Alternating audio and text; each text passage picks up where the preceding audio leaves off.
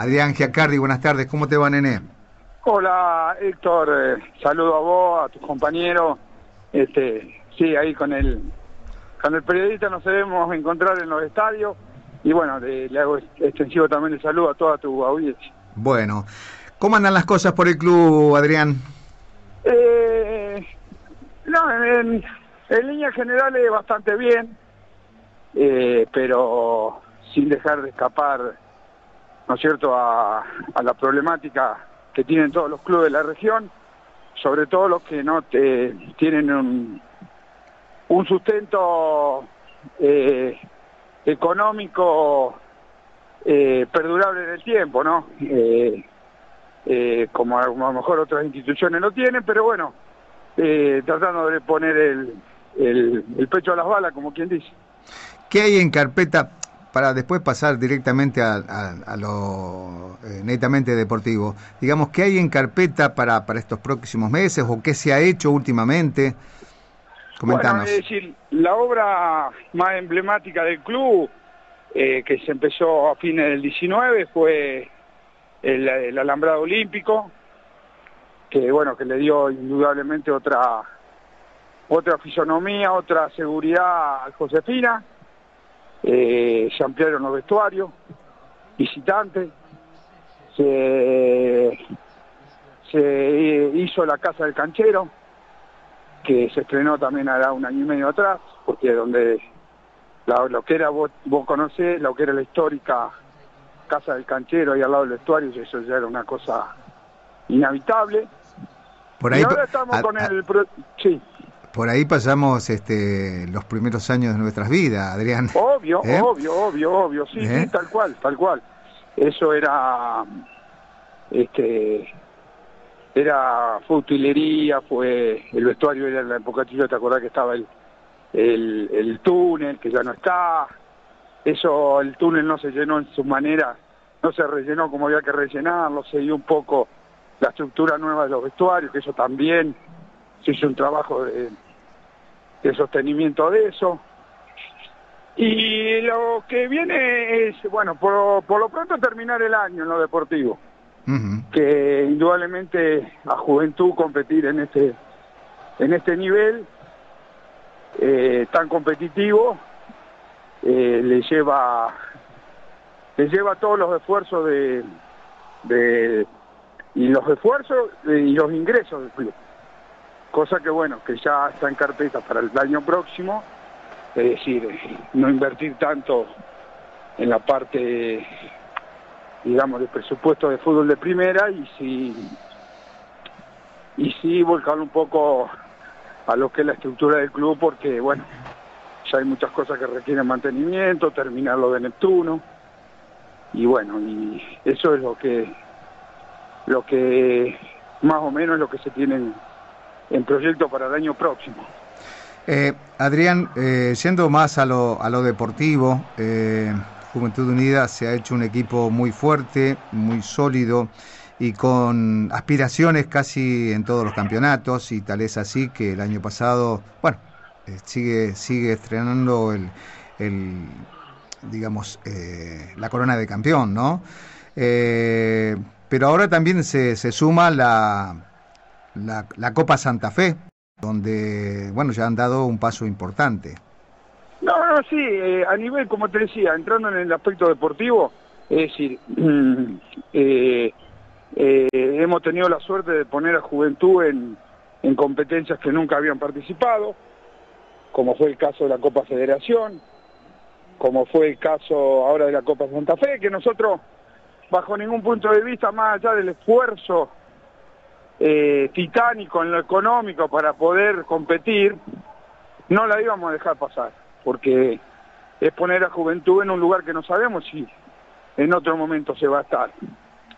En la parte, de lo que pasa, viste que como te decía recién, eh, Juventud Unida hoy está compitiendo en un nivel que, bueno, eh, de acuerdo a la infraestructura del club no está en no está en condiciones de hacerlo y, mantenerlo en el tiempo. Eso nosotros somos totalmente, eh, la tenemos totalmente clara eso, ¿viste?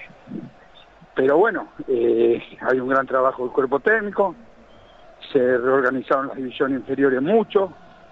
Eh, para el año que viene ya entre los chicos de cuarto especial que, que, aparecieron,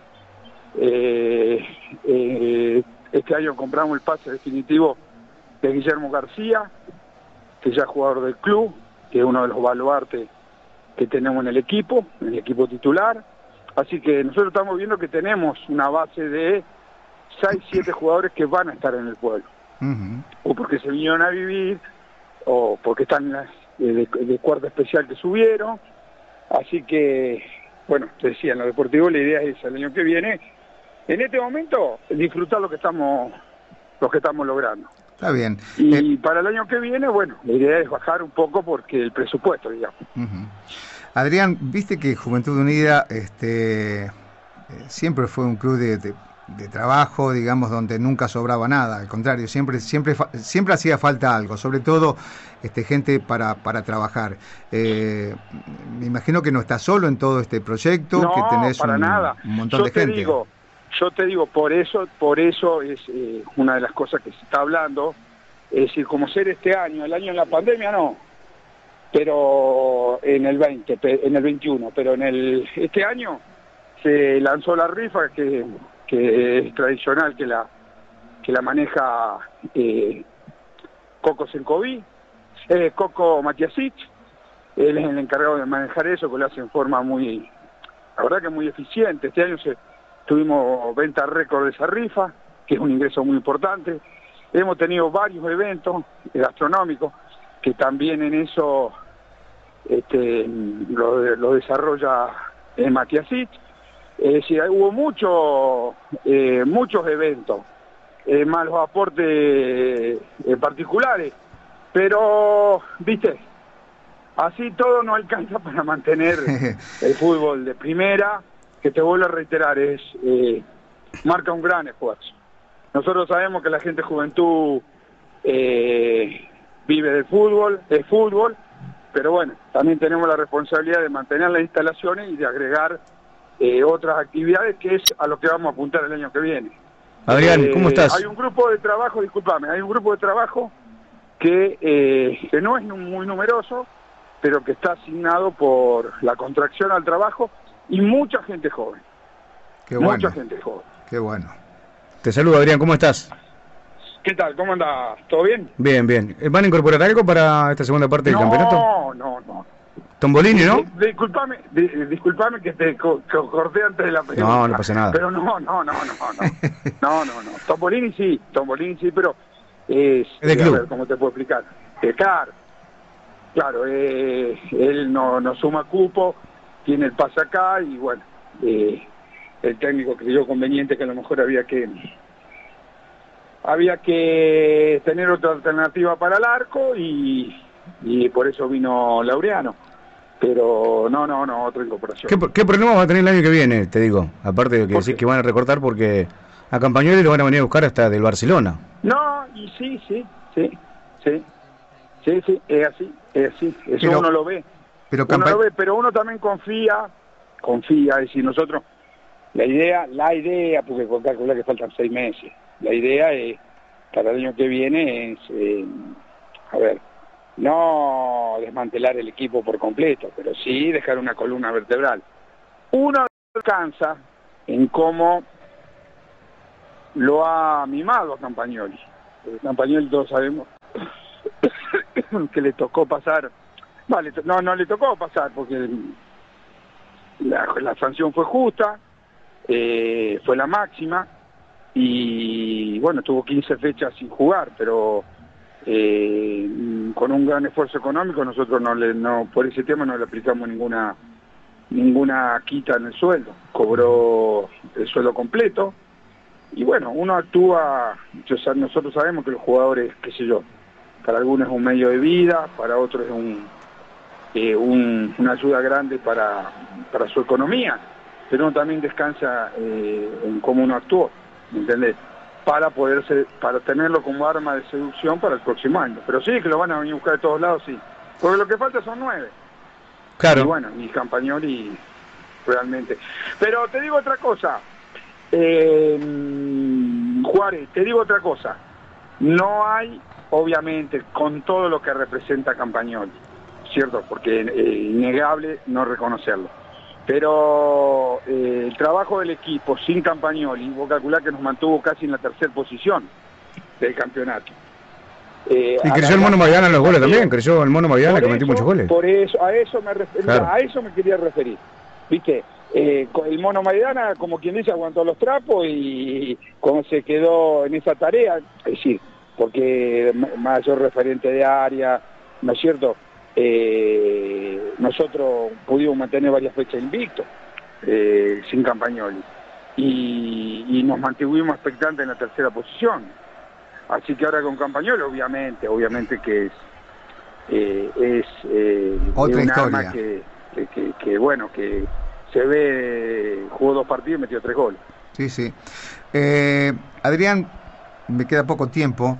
Sí siempre, siempre, a ver, da para muchísimo más todo esto. Eh, yo quiero felicitarte porque además te conozco, sé de tu temperamento, de tu amor por el club, este, pero el comportamiento del año pasado, de tuyo principalmente y también de la gente de Belgrano, porque todos esperaban quizás este, un, un final distinto, y no hablo de lo deportivo, sino de la línea de cal o, del alambrado hacia afuera. Y realmente ustedes eh, bajaron los decibeles eh, eh, e hicieron que el espectáculo fuera tal donde uno se coronó campeón y otro tuvo que aguantar la cargada. Así que te tengo que felicitar, Adrián. Yo después no te vi más, ¿no? Pero aprovecho la oportunidad. con respecto a eso, Héctor, te digo, a ver, si hay un tipo que se portó mal desde, desde, ser hincha, ha llegado y, también ocupando otro puesto de, no de la magnitud esta de, dirigente, se fui yo. ¿Me explico? Pero bueno, uno crece y uno eh, al, tener otra otra responsabilidad eh, este, tiene que cambiar, ¿me entendés? Eh, también me encontré con una gran persona, un gran dirigente, un tipo con mucho sentido común, como fue Juan Iscarpi, claro. que organizamos los partidos. Eh, Juventud en el primer clásico que se jugó cuando se jugaron las primeras seis fechas que perdimos, Juventud para allanar el camino pagó parte del operativo policial para que se destrabe y se pueda jugar con, con algo de público visitante, va, 20 personas, y con el público local, porque lo querían hacer jugar sin público. Eh, después, eh, Juventud este año pidió la cancha de General Belgrano para cuando nosotros creo que fuimos a jugar la cancha de Estuve Vaca cuando la teníamos sembrada. Eh, no tuvimos no tuvimos reparo ni ir a pedirse a la gente de Belgrano. Porque ¿para qué íbamos a salir del pueblo si teniendo una cancha en el pueblo? Exacto. Ellos no pudieron porque la tenían sembrada, justo dio la casualidad también, pero si a mí me la viene a pedir la gente de Belgrano, eh, cuando en una oportunidad así nosotros nosotros encantados se la prestamos porque hay que decir dentro de la cancha todo fuera de la cancha eh, tenemos que actuar con, con, cierta responsabilidad con cierta responsabilidad. Y bueno uno trata de, mejorar pero es indudable que nos seguimos equivocando pero bueno tratamos cada vez menos. Adrián querido ha sido más que un gusto haber charlado con vos